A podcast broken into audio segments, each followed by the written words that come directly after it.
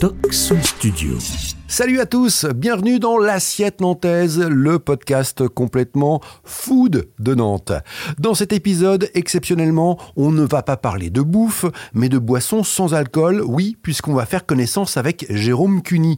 Jérôme a ouvert en mai 2023 la cave parallèle, la première cave sans alcool de Nantes. Vous y croyez-vous? Une cave qui ne vend pas de boissons alcoolisées. Le pinard, ça devrait être Bon, j'avoue que quand j'ai vu dans la presse locale l'ouverture de ce lieu, ça m'a plutôt étonné. J'ai donc pris rendez-vous avec Jérôme pour en savoir plus sur le bonhomme, mais aussi sur les produits, ses vins, bières, spiritueux sans alcool ou faiblement alcoolisés qu'il propose dans sa boutique. Et puis, j'avais envie également d'en savoir plus sur ce marché des boissons sans alcool qui est en pleine croissance en France. Vous avez peut-être déjà remarqué, les bières dans les rayons des supermarchés ou les cocktails sans alcool sur les cartes des bars sont plutôt tendance. Et certains experts du secteur food affirment même que ce n'est que le début. C'est, paraît-il, un marché très prometteur.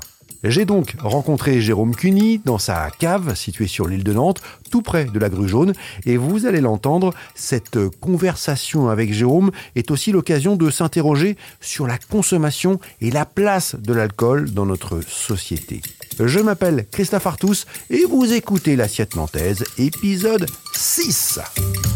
L'assiette nantaise, le podcast complètement food de Nantes. Bonjour Jérôme. Bonjour. Je suis ravi euh, de venir te rencontrer euh, ici. Pour tout te dire, Jérôme, lorsque j'ai découvert euh, qu'une cave sans alcool s'ouvrait à Nantes, ça a un peu piqué ma curiosité. Je me suis dit, une cave sans alcool. Eh oui, une cave sans alcool, ça pique beaucoup la curiosité. Euh, c'est très intéressant de voir les réactions des gens, euh, soit lorsqu'ils rentrent dans la cave et qu'ils comprennent que c'est une cave sans alcool et qu'ils ne le savaient pas, soit lorsqu'on me demande ce que je fais dans la vie et que j'explique que j'ai une cave un peu particulière mais sans alcool. On a souvent des réactions très curieuses, très peu d'animosité, ça arrive mais très peu, et beaucoup de curiosité. Ah bon, mais euh, mais mais tout existe, euh, mais ça a le même goût. Mais on peut en remplir toute une cave. euh, ah, je pensais pas, voilà. Alors là, on est au cœur de cette cave, justement, euh, ici sur euh, l'île de Nantes. Raconte-nous un petit peu ce qu'on voit tout autour de nous, ces bouteilles, ces références que tu as. Eh bien, on est au milieu d'un peu plus de 400 références de- d'alternatives de, boissons sans alcool qui sont organisées en quatre univers différents. Euh, un premier univers derrière moi qui est l'univers de la mixologie des cocktails, des spiritueux entre guillemets, où on va retrouver euh, comme un gin, comme un whisky, comme un rhum, comme un spritz, euh, comme un amaretto, etc. Ou alors on va retrouver également des alternatives qui sont naturellement sans alcool, faites pour faire des cocktails. On va retrouver un univers de vin désalcoolisé, donc on parle bien de vin désalcoolisé, c'est-à-dire qu'on a un vigneron, une vigneronne qui a fait un vin et ensuite on l'a désalcoolisé. Comment on fait ça? Pour faire très simple, hein, il y a deux façons de faire. Une méthode de filtration et une méthode d'évaporation sous vide, donc à basse température, aux alentours de 25 degrés. Et donc on obtient ensuite un vin dont on a retiré l'alcool. Donc il y a bien tout un processus de fermentation, de vinification, d'élevage. Ce que je veux, c'est valoriser tout le travail du vigneron ou de la vigneronne qui a fait un vin et qui a ensuite procédé à une désalcoolisation. Et d'un point de vue gustatif, on a le... Et d'un point de vue gustatif, c'est souvent la question que j'ai, mais est-ce que ça a le même goût? Non, ça peut pas avoir exactement le même goût, puisque on a retiré l'alcool. Euh, mais on a quelque chose qui est bien dans l'univers du vin. On a bien des, ce qu'on appelle le profil organoleptique qui nous rappelle bien un vin. Alors des bières aussi, hein Des bières, exactement, à peu près 75 références de bières, je sais plus exactement, entre 70 et 80. Pareil, tout existe, on va retrouver des bières noires, des bières ambrées, on va retrouver euh, des IPA, des NEIPA, des hazy, des blondes, des lager, des bières belges, des pale ale, on va vraiment tout retrouver. Et puis là-bas derrière toi, au fond du magasin, on va retrouver tout ce qui est naturellement sans alcool, ce que j'appelle moi les soft alternatifs. Alors on va retrouver des kéfirs, des kombucha, des matés, des ginger beer, des boissons au CBD, des sodas botaniques, des jus de baobab, euh, des infusions de café à froid, des eaux aromatisées au miel, euh, des eaux au collagène, euh, des infusions, enfin voilà, il y a vraiment plein plein de choses. Comment tu as bossé, Jérôme, sur le référencement de ces produits? Et ça, ça a été un très très gros travail, probablement le plus long en termes de temps pour préparer l'ouverture, puisque j'ai travaillé de, septembre à mai, là, jusqu'à l'ouverture sur le référencement. C'est beaucoup beaucoup de surveillance des réseaux, à s'abonner sur Instagram à tous les hashtags sans alcool, alcool free, surveiller les résultats des concours, faire des salons. Le mieux, c'est de rencontrer le producteur, la productrice, le vigneron, la brasseuse, etc ou au grand minimum du grand minimum, j'ai échangé pas mal aussi en visio ou par téléphone. L'idée, c'est de comprendre qui ils sont ou qui elles sont, pourquoi ils ou elles ont fait cette boisson, qu'est-ce qui les a poussés à faire un vin désalcoolisé, à faire une infusion de café à froid, à faire. Donne-nous un exemple. Pourquoi justement, voilà, un vigneron a pris cette décision à un moment donné de faire un vin désalcoolisé La réponse la plus intéressante, en tout cas, que, que j'ai obtenue, et celle qui revient le plus fréquemment, c'est qu'on a des vignerons qui ont compris qu'en fait, c'était pas une menace pour leur activité. C'est-à-dire, un vin désalcoolisé, c'est bien un vin au départ. C'est-à-dire qu'on valorise bien tout le travail d'une part et tout l'investissement qui a été fait par un exploitant sur son, exploitation. Donc on a bien les mêmes terres, on a bien les mêmes vignes, on a bien les mêmes chais, on a bien les mêmes œnologues, on a bien les mêmes ouvriers agricoles. On fait le même vin, et ensuite, on ajoute une expertise pour le désalcooliser, le mettre en bouteille, le stabiliser. Et donc, c'est un élargissement de gamme qui permet à un vigneron bah, de se diversifier. Et donc, euh, il commence à être de plus en plus nombreux en France à comprendre que ça ne représente pas un risque d'une part et que d'autre part, c'est pas un crime de lèse-majesté par rapport à la boisson de départ. Il faut proposer des alternatives puisque la filière vin en France euh, fait face à beaucoup de difficultés. Hein, la surproduction, euh, le réchauffement climatique, on parle beaucoup d'arrachage, on parle beaucoup de distillation, on parle beaucoup de choses comme ça. Et donc c'est pas la solution, mais c'est une des pistes qui doit être explorée pour permettre de se diversifier et de répondre de mieux en mieux aux attentes du consommateur qui lui est en demande. Ouais, surtout qu'en France, un vin sans alcool, c'est une hérésie pour beaucoup. Pour beaucoup, c'est une hérésie, mais c'est une hérésie en fait par méconnaissance, que ce soit du côté des vignerons ou que ce soit du côté des consommateurs. On est en France, les gens sont très attirés par le vin, c'est d'ailleurs en volume de chiffre d'affaires ce que je vends le plus ici. Et euh, je propose beaucoup, beaucoup, beaucoup de tester. J'ai toujours des bouteilles ouvertes au frigo pour que les gens puissent tester avant d'acheter, se rendre compte de ce que c'est qu'un vin désalcoolisé. Et les gens, quelles que soient leurs origines, que ce soit un client lambda, que ce soit un onologue, que ce soit un vigneron, une vigneronne, ils passent toujours par trois stades. Un, je suis très curieux ou très curieuse. Comment on fait un vin désalcoolisé? Est-ce que ça a le même goût? Est-ce que c'est bon? Deux, je goûte, je suis très surpris. Euh, ah, c'est pas du tout ce que j'imaginais. Euh, ah, et d'accord, ok, je, je, pensais pas que ça serait ça. Ou ah bah c'est pas aussi sucré que ce que je croyais. Ah mais ça a quand même le goût du vin. Euh, on retrouve quand même des choses. Donc un, curiosité. Deux, surprise. Et troisièmement, bah on se prononce. J'aime, j'aime pas. Comme sur n'importe quelle quille de vin. Euh, on met six personnes autour d'une bouteille de rouge ou d'une bouteille de blanc, on va pas avoir six avis identiques. Mais là, c'est la même chose. Alors, le marché du sans alcool est manifestement prometteur. En tout cas, beaucoup euh, s'y engagent aujourd'hui. Hein. Euh, ça reste tout de même un marché de niche euh, aujourd'hui. Comment tu le perçois, ce, ce marché? En fait, le marché, il est en pleine explosion. Alors, quand on part de rien, c'est facile d'exploser. Ce qu'il faut, c'est tenir dans la durée, ça c'est la première chose. Il faut avoir des produits de qualité, ça, c'est la deuxième chose. Et il faut ensuite faire beaucoup de pédagogie, beaucoup expliquer. Mais comment, enfin, moi, ça me rappelle les cours de sciences éco que j'ai eu euh, quand j'étais en terminale. Là, euh, euh, quand on a la rencontre dans un laps de temps très court d'une augmentation de la demande et d'une augmentation de l'offre en même temps, on a la naissance d'un marché.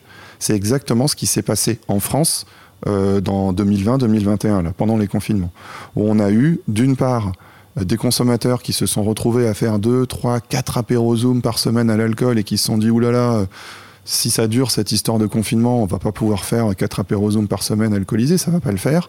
Euh, deuxièmement, on s'est retrouvé avec euh, beaucoup de producteurs, de vignerons, de brasseurs, de producteurs de spiritueux qui se sont retrouvés un peu du jour au lendemain sans café, sans hôtel, sans restaurant, donc avec une, forte décroissance de leurs commandes et de la consommation, euh, on va dire, hors domicile, comme on l'appelle.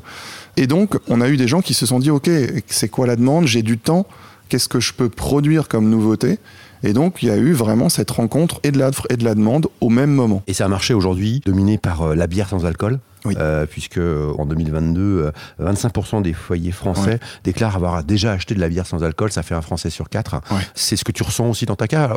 Tu nous disais tout à l'heure, c'est plutôt le vin, toi. Alors, en fait, c'est très étonnant parce que les gens viennent découvrir le vin et les gens viennent consommer, faire le stock de bière. Et donc, on vient consommer la bière parce qu'on connaît on connaît en supermarché. Aujourd'hui, en GMS, euh, le, linéaire de bière, on est passé il y a quelques années de 3 ou 4 références à plusieurs mètres linéaires de bière. Et donc, si on en a plusieurs mètres en grande surface, c'est qu'on en vend pour plusieurs mètres. Donc, les gens connaissent la bière, sont très curieux de découvrir des nouveautés. J'ai toujours la question est-ce que vous avez des bières locales? Pour l'instant, non, mais ça va venir. Et donc, euh, on consomme la bière et on vient découvrir le vin. Une cave sans alcool à Nantes, tu es le premier. Ailleurs en France, il y en a d'autres? Alors, ça existe sous différentes formes. En forme physique, la cave qui a pignon sur rue euh, au centre de Nantes, je suis le premier, mais je suis pas le premier nantais à m'intéresser au sujet. Euh, puisqu'il y a un garçon qui s'appelle Jean-Philippe Brault qui a créé Gueule de Joie il y a plusieurs années maintenant. en- Qui est une plateforme de vente de boissons sans alcool sur Internet. Voilà, avec son showroom et, et qui est implanté aux mines aujourd'hui. Je ne peux pas dire que je sois le premier, mais en revanche, en France, on est aujourd'hui 5 en cave vraiment 100% physique en France métropolitaine, 3 à Paris, une dans le Bordelais du côté de Bazas, qui était la toute première en France dès 2020, et puis ensuite une autre qui a ouvert aussi en Guadeloupe. Pourquoi tu as choisi d'ouvrir un magasin physique alors que euh, effectivement euh, aujourd'hui avec une plateforme euh, euh, sur internet en e-commerce comme le fait euh, Jean-Philippe Brault euh, avec euh, euh, sa plateforme Gueule de Joie, euh, finalement c'est peut-être plus facile? Bah, c'est un sujet euh, autour duquel on a pas mal échangé, notamment avec Jean-Philippe. Et moi, le, le- ma, conviction, c'est que sur une boisson que l'on ne connaît pas, euh, j'avais besoin, moi, de faire de la pédagogie. J'avais besoin que les gens puissent tester, découvrir, avoir le conseil de l'expert en direct. C'est plus difficile quand on achète sur Internet. Euh, alors évidemment, on a les fiches, elles sont bien faites, on peut lire plein de choses, mais on peut pas discuter avec le, avec le, le caviste. On peut pas goûter. Et donc euh, aujourd'hui, euh, moi, ce que j'essaye d'éviter absolument, c'est le côté j'ai acheté une bouteille sans vraiment savoir ce que j'achetais. Euh, j'ai goûté pas forcément dans les bonnes conditions chez moi, peut-être pas à la bonne température, peut-être pas avec le bon plat, avec le bon mets. Euh, et du coup, la bouteille, elle a fini dans l'évier. Et ça, c'est vraiment catastrophique parce qu'ensuite, les gens mettent dans un grand sac le sans alcool, c'est pas bon et terminé. Ça, c'est une première chose. La deuxième chose, c'est que euh, moi, j'ai beaucoup travaillé en télétravail là durant ces dernières années beaucoup, beaucoup, presque à 100%. Et ça m'a beaucoup euh, pesé euh, la solitude, la perte de repères sociaux, de liens sociaux. Et j'avais vraiment envie de changer de voie pro et de proposer quelque chose qui permette de recréer ce lien social. Et donc j'avais envie aussi d'avoir, euh, tu le vois juste devant la boutique, une terrasse, un endroit où on peut venir s'asseoir en famille, entre amis, pouvoir passer un bon moment, tester des boissons dans les bonnes conditions. Donc l'idée c'est ça, la, la, pédagogie, le lien avec le client en direct, le fait de pouvoir recréer du lien social euh, en direct. C'est un peu tout ça qui m'a motivé. Tu as ouvert euh, le 23 mai, ça fait quelques semaines maintenant. Ouais. Premier bilan? Euh, Premier bilan est plutôt très positif. Euh, j'ai fait l'autre jour un post justement un peu sous forme de bilan euh, sur LinkedIn où je disais bah, j'ai fait plus de 1000 ventes en 6 semaines, plus de 500 comptes de fidélité ont été ouverts. On a, ça fait plusieurs semaines qu'on distribue les premiers retours de fidélité aux clients. Euh, donc ça c'est super, ça veut dire que les gens reviennent régulièrement. Donc ça c'est aussi une grosse satisfaction. Il y a le succès de la curiosité, c'est important. Mais il faut que ce succès de la curiosité se transforme en clients qui reviennent régulièrement et c'est ce qui se passe. Donc ça, c'est vraiment chouette. Et puis, euh, on me pose souvent la question, bah, est-ce que tu as un client ou une cliente type euh... Alors j'allais te poser la question, tu t'imagines bien. Voilà. Alors aujourd'hui, euh, ce que je constate, c'est que c'est quand même en majorité une clientèle plutôt féminine. Alors j'ai pas de stats exactes, mais euh, je vais dire au doigt mouillé, euh, aux alentours de 60, 60-65% une clientèle plutôt féminine. Euh, ou de couple. Euh, sur la tranche d'âge, on va être entre 26, 27 ans et 45 ans en majorité. Voilà. Et euh, ce qui est très intéressant, c'est que j'ai des gens qui viennent de tous horizons.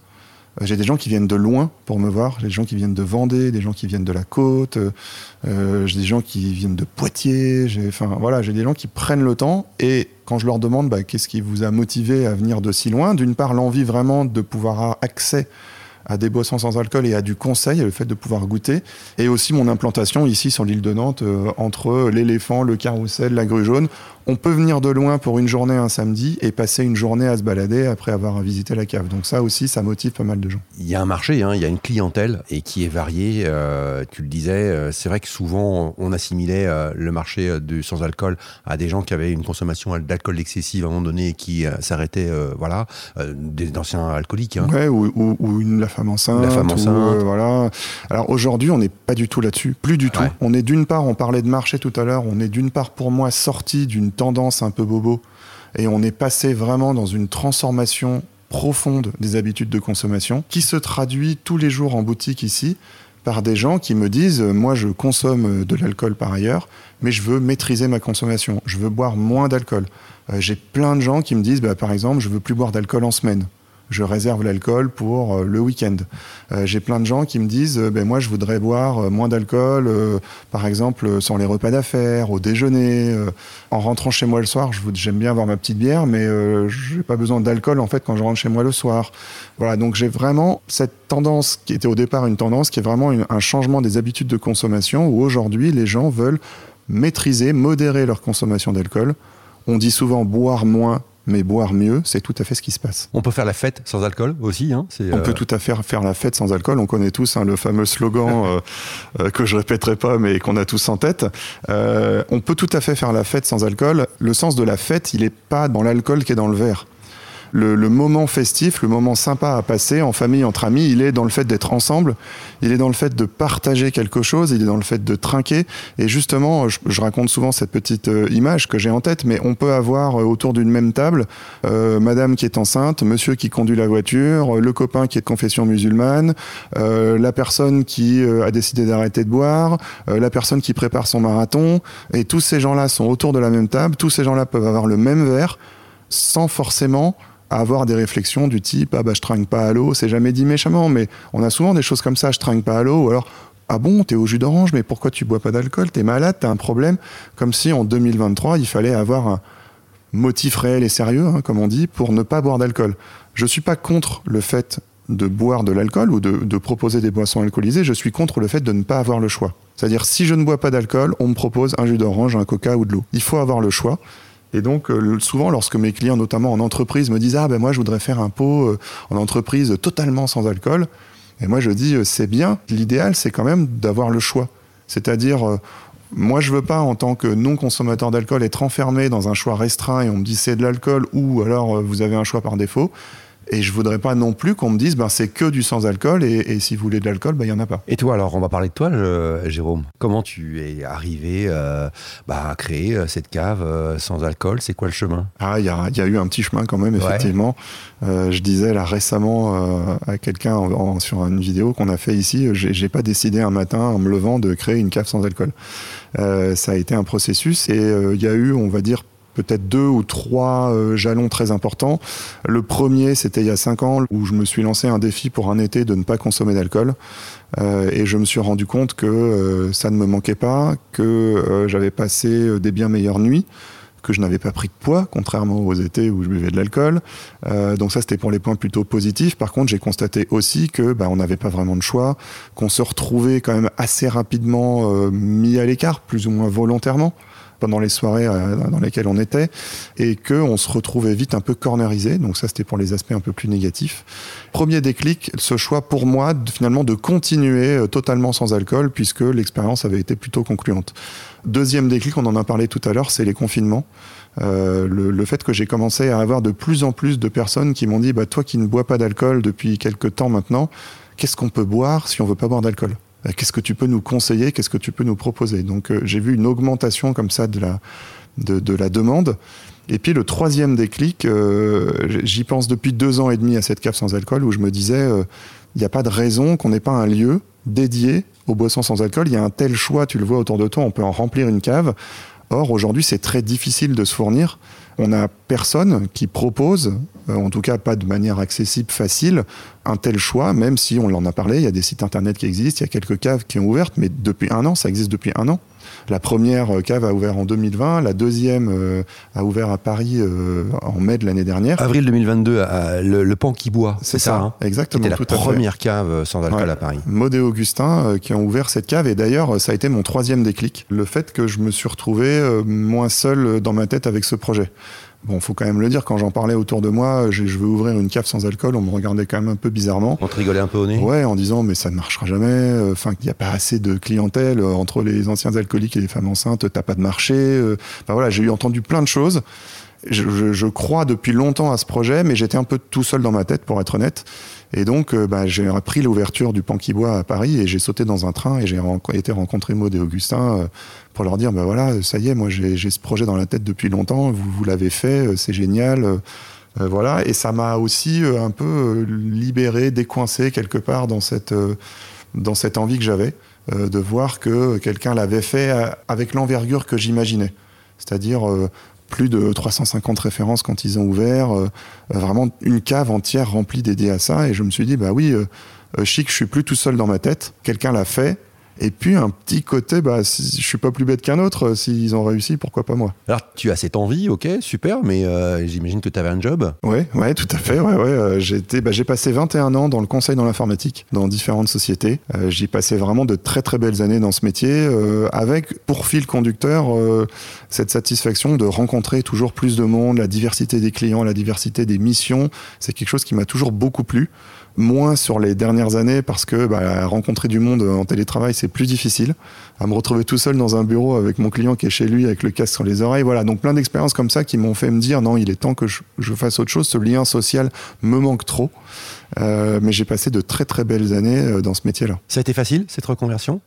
Il a fallu présenter le projet, j'imagine, euh, aux financiers, a trouver été- des, des banquiers qui te suivent aussi sur ce projet? Ouais, ça n'a pas forcément été simple. hein. Euh, Ouais. Au mois de décembre, euh, il faisait froid physiquement, mais il faisait froid aussi euh, dans les banques euh, pour aller récupérer un financement sur ce projet-là.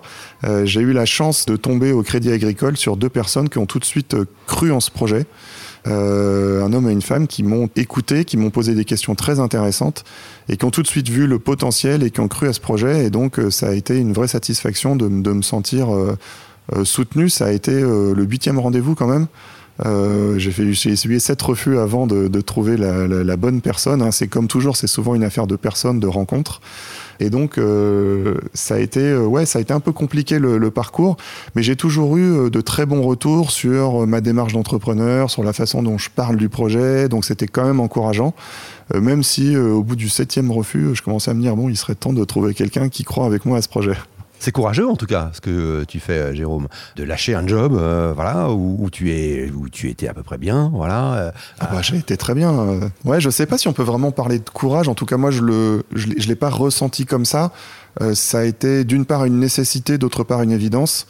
J'ai été barman pendant mes études, donc j'ai eu déjà ce, ce contact avec euh, le, le- le monde de- du bar, du, de la cave, le- la relation client au quotidien. Donc ça m'avait marqué beaucoup plus profondément, je pense, en positif que ce que j'avais gardé comme souvenir.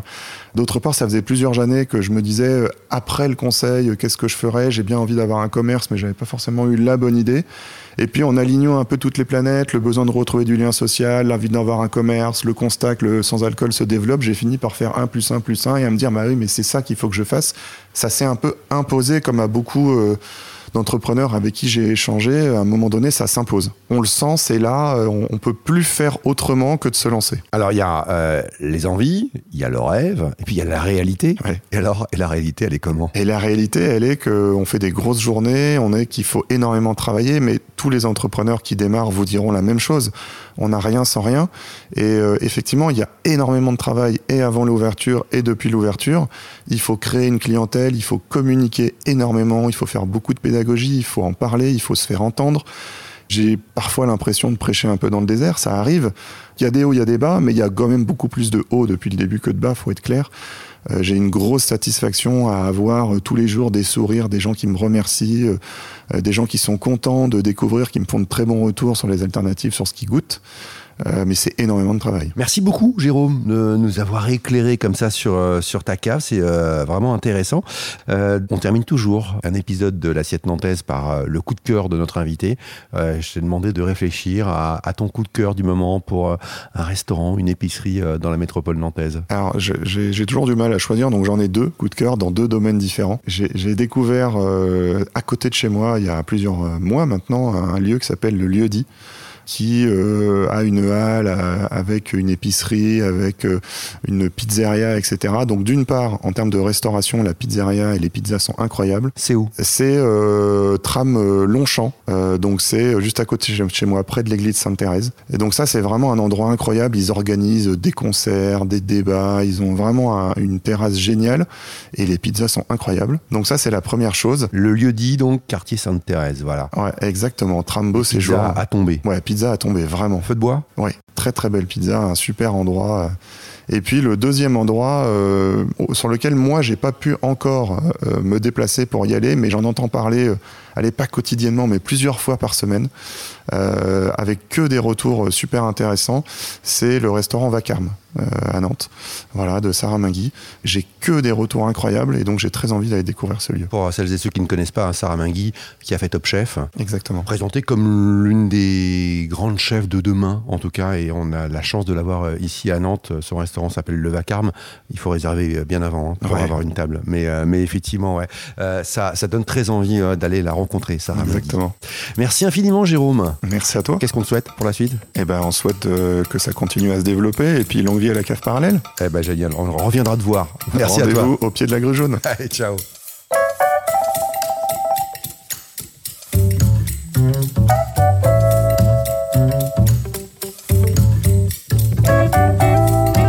Pour ne pas manquer le prochain épisode de l'Assiette Nantaise, abonnez-vous à ce podcast sur votre plateforme d'écoute préférée.